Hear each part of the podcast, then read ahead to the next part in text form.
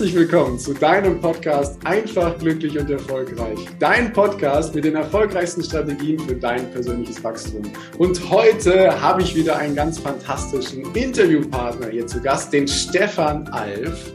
Doch bevor ich in die offizielle Anmoderation gehe, habe ich wie immer den Wunsch, wenn dir das Ganze gefällt, dann freue ich mich auf eine ehrliche Rezension bei iTunes und natürlich über ein Abo von dir. Doch jetzt gucken wir mal auf den lieben Stefan Alf. Der ist nämlich Experte für Hunde mit extremer und ausgeprägter Verhaltensauffälligkeit. Und das schon seit mehr als drei Jahrzehnten. Denn er ist Hundetrainer und in allen Sparten der Hundeausbildung tätig und hat in dieser Zeit unzählige Hunde mit schweren und ausgeprägten Verhaltensauffälligkeiten trainiert und resozialisiert. Wie kein anderer steht er für eine ganz bestimmte Ausbildungsmethode und zwar eine, die sich auf den Halter konzentriert. Und diese ist heute eben auch als Halterschule bekannt geworden. Die Mission von Stefan und seinem Team ist es, die gesamte Hundewelt auf den Kopf zu stellen und damit ja irgendwie auch die Halterwelt.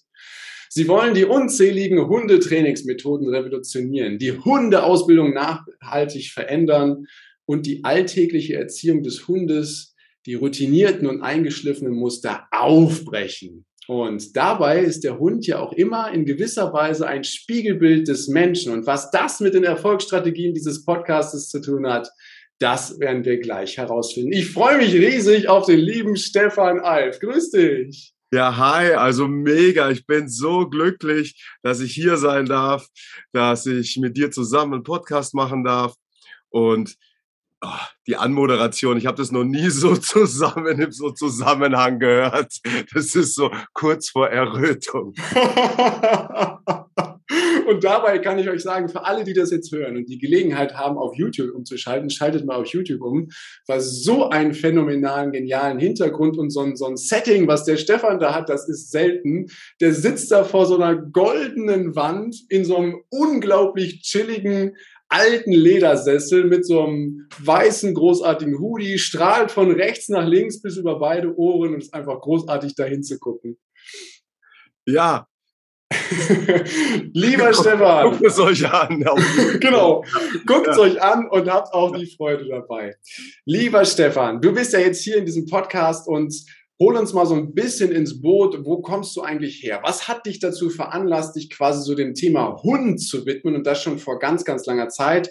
Hol uns mal ein bisschen ins Boot, warum das so deine Herzensangelegenheit ist, warum du in diesem Bereich Hund, Hundeausbildung und ja dann eben auch äh, den Haltern und den Hunden zu helfen, warum das so deine äh, Passion ist. Also angefangen hat alles mit meinem Vater. Mein Vater hat deutsche Schäferhunde gezüchtet und ich bin praktisch im Babybauch schon auf dem Hundeplatz gestanden. ja, also ich, ich habe äh, vorgeburtliche Erfahrungen mit Hunden und äh, äh, Hundeausbildung und war dann meine ganze Kindheit immer auf dem Hundeplatz dabei. Der war da Trainer, der war da Ausbilder und wir hatten immer überall Schäferhunde, weil er ja gezüchtet hat. Also es war es waren immer eine Menge Hunde um mich rum. Und ja, das war für mich ganz normal. Die ganze Familie machte Hundesport. Meine beiden Onkels, die äh, äh, im, im Nachbar, also nebenan gewohnt haben, die auch. Also es war, es ging immer nur um Hund, Hund, Hund, Hund, Hund. Okay. Und irgendwann dann so mit acht ähm, sagen die, ah, hast du nicht Lust, möchtest du nicht auch äh, äh, mit einem Hund trainieren und, und du bist ja immer so begeistert. Und dann habe ich einen erwachsenen Schäferhund, den wir zu Hause hatten, von meinem Vater, den er schon ein bisschen vortrainiert hatte. Den habe ich dann praktisch ja bekommen. Okay. Und dann habe ich angefangen mit acht Jahren ähm, ja mit dem Hund zu arbeiten, mit dem Hund zu trainieren und äh, ja war dann auch ganz engagiert auf dem Platz. Das fanden auch alle Erwachsene da total äh, super, weil ja, also äh, Kinder oder, oder Jugendliche machen jetzt diesen Hundesport. Zu der Zeit war das so ganz was Besonderes, ja. ja, ja. Und habe halt dann auch mit zehn Jahren meine erste Prüfung abgelegt und ja, dann ging das so weiter. Dann in der Pubertät hatte ich mal so ein paar Jahre ein bisschen was anderes im Kopf. aber, ja. Ist ja auch irgendwie normal, ne? Ja, also so so mit 13, 14 äh, wechselten dann die Interessen ein wenig. Und, ja. aber mit 16, 16,5 kam ich dann wieder zurück zum Hundeplatz. Ja, und seitdem bin ich absolut äh, involviert, angefixt, würde ich sagen. Äh, und äh, es ging immer nur um Hund, Hund, Hund, Hundetraining. Und dann hat sich das halt so entwickelt. Ne? Erst war das sehr, erst war das nur Sport. Und dann kamen halt so die ersten Leute, ja, du irgendwie, du machst so mit Hunden, kannst du mal gucken, kannst du mal mir mal schauen. Und so entwickelte sich das immer weiter und weiter und weiter. Okay. Bis zum heutigen Zeitpunkt, äh, wo ich immer noch, ja, ich, ich Hund und äh, Hundetraining, einen Hund führen, das ist für mich einfach, das kann ich 24-7 machen. Ja, mhm. das ist das, da werde ich nicht müde davon. Ja. Das, das ist nicht so, wo ich sage, oh Gott, morgen ist Montag. Nein, sondern das ist egal, was für ein Tag ist. Also da bin ich einfach, da bin ich dabei. Es ist deine Leidenschaft. Ne? Das höre ich schon direkt raus. Und wenn ich dann auch wahrnehme, dass du vom ersten Moment an quasi in Kontakt mit Hunden gewesen bist, dann kann ich das gut, gut nachvollziehen. Doch ihr macht ja mittlerweile was anderes als viele andere, in Anführungsstrichen, Hundeschulen. Ne? Ich habe ja auch in, dem, äh, in der Anmoderation gesagt, es geht um die Halter. Und du hast mir im Vorgespräch ja auch gesagt, Heiko, pass auf, das ist, das ist halt das, was die Welt momentan so macht in der, in der Hundeausbildung, die konzentrieren sich halt auf den Hund. Warum konzentriert ihr euch auf den Halter? Hol uns doch da mal mit rein. Ja, also wir haben natürlich auch angefangen mit ganz klassischem Hundetraining, wie das eine Hundeschule macht. Mhm. Und wir kamen immer wieder an den Punkt, wo wir festgestellt haben, wir können über technische Sachen, die wir am Hund tun, also dem Hund irgendwas beizubringen oder abzugewöhnen, können wir oftmals nicht die, die Problematik, die der Halter mit seinem Hund hat, wirklich nachhaltig und dauerhaft lösen. Und so sind wir immer mehr und mehr draufgekommen. Das ist vor 20 Jahren losgegangen, wo wir gesagt haben, nicht der Hund ist das Thema, weil er kann prinzipiell schon alles. Ja, der kann sich schon hinsetzen, der kann schon in Ruhe sein, der kann schon nicht ziehen und der kann auch schon zurückkommen. Nur nicht immer dann, wenn du das gerne hättest als Halter. Okay. Also setzen wir an der anderen Seite der Leine an, da wo die Schlaufe dran ist, am Halter, weil erst wenn der Halter wirklich ja, wir nennen das Alpha-Tier. Ja. Aber nicht dieses, dieses negativ belegte, sondern diese neuen Begriff ist auch abgewandelt aus unserem Namen natürlich. Wir schreiben es ein bisschen falsch. Ja, wir schreiben es so. Ja, ja also wir schreiben es nicht äh, grammatikalisch richtig. Ähm, ist für uns, dass du in die richtige innere Haltung gehst, in die richtige Energie kommst, weil der ranghöchste Hund oder der, der Leiter eines Rudels unter Hunden, der entsteht nur aufgrund seines Seins und nicht seiner Körpergröße oder weil er der, der wildeste ist oder weil er der aggressivste ist und alle anderen unterdrückt. Ganz im Gegenteil. Der hält den Rahmen für alle. Der gibt den, den anderen die Stabilität. Und wenn du das als Halter deinem Hund nicht gegenüber gewährleisten kannst, dann hat, entstehen einfach Probleme, die nicht entstehen würden, wenn du diese Haltung, wenn du diese Energie hast. Okay, heißt also, du, du, du sagst, äh, wenn ich jetzt einen Hund hätte oder meine Familie, wir zusammen einen Hund hätten, dann sind wir quasi ein Rudel. Ne? Also wir Menschen und der Hund, wir sind ein Rudel und da drin gibt es eine bestimmte Randfolge, richtig? Richtig weißt du, dieser Begriff Rudel, der ist halt auch so ein bisschen negativ belegt. Für uns ist es am Schluss eine soziale Gruppe. Der ja. Hund weiß, dass du kein Hund bist. Ja, das weiß er. Ja, das weiß er, der ist nicht doof. Dennoch bist du Bestandteil seiner sozialen Gruppe und wir Menschen haben uns halt irgendwann dazu geeinigt, dass wir für eine soziale Gemeinschaft unter Hunden Rudel den Begriff wählen. Ob ja. Hunde untereinander auch den Begriff wählen würden, das lassen wir dahingestellt. ja, weißt du, also das ist ja, wir haben halt eine Begrifflichkeit dafür. Wir können auch sagen, du hast einen sozialen Verband, du hast eine soziale Gemeinschaft und in dieser sozialen Gemeinschaft gibt es einfach unterschiedliche Regeln und unterschiedliche äh, äh, ähm, Pflichten, die ja. jedes einzelne Mitglied hat. Also Entscheidungsspielräume. Ja. Und es gibt natürlich auch immer eine leitende Instanz in mhm. einer Gemeinschaft, egal welche Form von Gemeinschaft man auch immer nimmt. Ja, ja. der einfach die, die, das Regelwerk vorgibt, der einfach ähm, ja, auch die Energie in, in, in der richtigen Balance hält. Wir sind ja quasi in einer Rollenverteilung dann eben auch drin. Ne? Jeder nimmt eine bestimmte Rolle ein. Ja.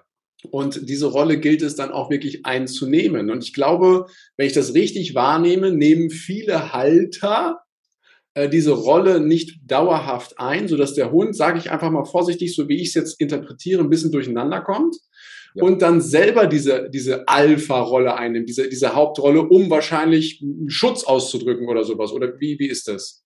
Weißt du, du musst am, am, am Schluss musst du sagen, äh, ein, ein Ries, eine, ein, ein, eine riesen Step auf der Bedürfnispyramide eines Hundes ist genauso wie bei Menschen Sicherheit. Mhm. Und das kommt schon ziemlich früh, wie beim Menschen auch. Ja. Nur dieses Bedürfnis der Sicherheit, dieses Grundbedürfnis der Sicherheit, decken Halter oftmals unbewusst nicht richtig oder gar nicht ab. Wenn das nicht abgedeckt ist oder nur teilweise abgedeckt ist, dann bleibt dem Hund am Schluss nichts anderes übrig, als die Entscheidung, als die Führung zu übernehmen in diesem Augenblick. Meistens gefällt uns die Entscheidung, die der Hund trifft, dann nicht. Ja. Ähm, hast, hast, hast du ein Beispiel, dass wir es mal greifen können? Irgendeine ja, also Alltagssituation? Ein ganz klassisches Beispiel ist Hundebegegnung. Du gehst mit deinem Hund an der Leine, geht spazieren durch den Wald auf der Wiese und euch kommt ein anderer Hund, ein anderer Hundehalter mit seinem Hund entgegen. Und da ist es oftmals so, dass Halter unsicher werden, mhm. äh, sich überfordert fühlen, äh, hilflos, klein, ohnmächtig, Angst haben oder auch frustriert wütend sind, weil es nicht so funktioniert, wie sie es gerne hätten. Das ja. heißt, die Energie geht in den Keller vom Halter, ja. wird ganz klein, energetisch. Und der Hund merkt es, der kriegt es mit, der sieht es, der riecht es, der spürt es und sagt, boah, der Halt im Rudel geht gerade verloren. Ja. Also bleibt mir gar nichts anderes übrig, als diese Position zu übernehmen. Ja. ja. Ein Schiff ohne Kapitän wird halt von den Wellen hin und her getrieben, hat aber kein klares Ziel mehr. Ja. Und wehrt dann gerne oftmals den anderen Hund ab, also bellt den an, springt in die Leine, macht, tut. Mit dem Ergebnis, dass der andere Halter ja zwangsläufig weitergeht, ja. dein Hund das Gefühl hat von, ja, super, hat funktioniert, meine Strategie hat funktioniert. So bin ich den losgeworden. So habe ich diese Gefahr in Anführungsstrichen oder diese Unsicherheit, die dadurch entstanden ist, durch diese Situation, habe ich die lösen können. Okay. Und mein Halter hat, ja, der war emotional nicht anwesend. Der war. Den habe, den habe ich quasi beschützt, sagen wir es mal so. Ja, ne? den habe ich beschützt. Ja. Ja. Und mir blieb auch gar nichts anderes übrig, weil er selbst wurde ganz klein, innerlich. Ja. Ja. Und jetzt, jetzt ist er quasi die Botschaft, hey, der Halter, der darf halt in Situationen, wo es äh, mal ein bisschen stressiger wird, um es mal so auszudrücken, darf er halt in einer starken Rolle sein. Du hast von der Energie gesprochen, ne? also dass wir äh, energetisch auf einem, auf einem, in einer selbstbewussten Haltung sozusagen sind. Jetzt mal so ganz, ganz flachs gesprochen. Es gibt ja total viele Menschen, die Hunde haben. Ich, ich glaube, du hast es mir im Vorfeld mal gesagt, in Deutschland gibt es wie viele Millionen Hunde? 10 Millionen Hunde. 10 Millionen Hunde. Das heißt, diese Situation, die trifft ja jeden Tag, ja. tritt die ja ständig auf. Ja. Und jedes Mal haben Leute dann da irgendwie heiden Respekt oder sogar Angst davor. Weißt du, bei vielen Halter ist es so, dass der Spaziergang eher zum Spießrutenlauf wird oder, oder wirklich anstrengend und stressig ist. Das ist nicht, dass die ihren Hund nicht lieben, den lieben die vom tiefsten Herzen. Ja.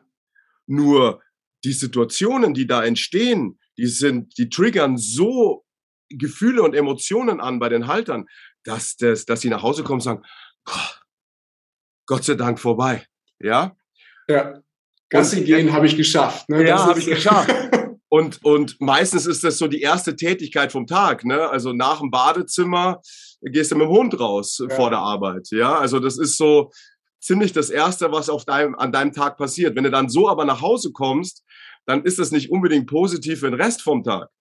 Ja, okay. Ja? Und jetzt, jetzt habe ich natürlich die Frage im Kopf, okay, wenn du hast es erkannt, du trainierst das, du schulst das, du legst nicht nur den Fokus auf den Hund, sondern du gibst den Menschen, die mit den Hunden unterwegs sind, die ja eine Familie bilden, ähm, gibst du ja Hinweise und Methoden. Hast du so ein paar Hinweise und Methoden, was ich denn machen kann? Jetzt nehmen wir mal diese klassische Situation. Ich gehe morgens raus und dann kommen mir acht Hunde entgegen auf dem Weg, weil die kenne ich immer und es ist immer die gleiche Situation. Was kann ich denn jetzt tun, um den Hund zu vermitteln, hey, ist es alles okay?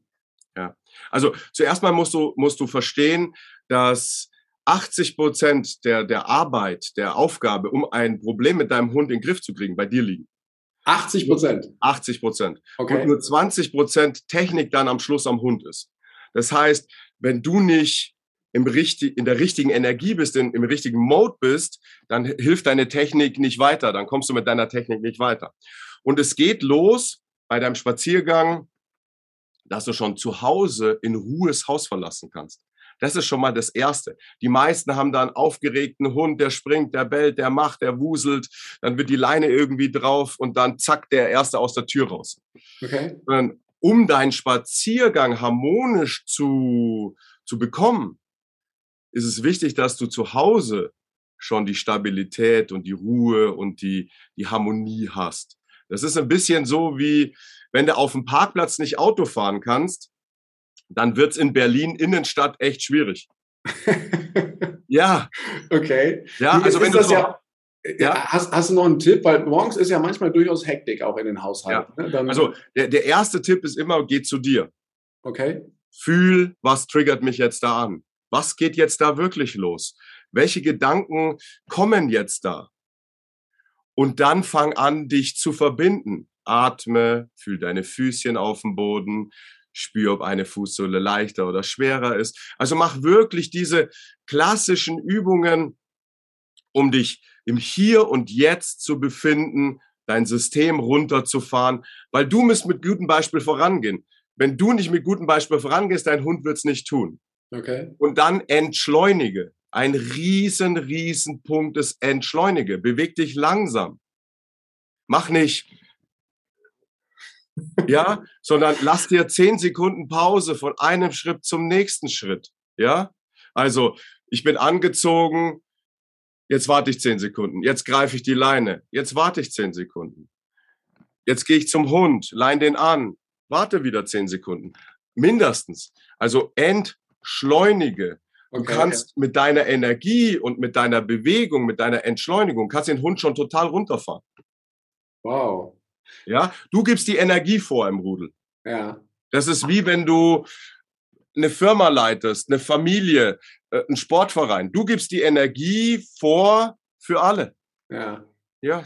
Heißt, wenn ich aufgeregt, wenn ich hektisch bin, wenn ich eigentlich nur sieben Minuten Zeit habe fürs Gassi gehen morgens, dann kann das nichts werden. Ne? Das ist. Nein. Wenn, wenn du ein Problem draußen hast, ja. ja. mit deinem Hund.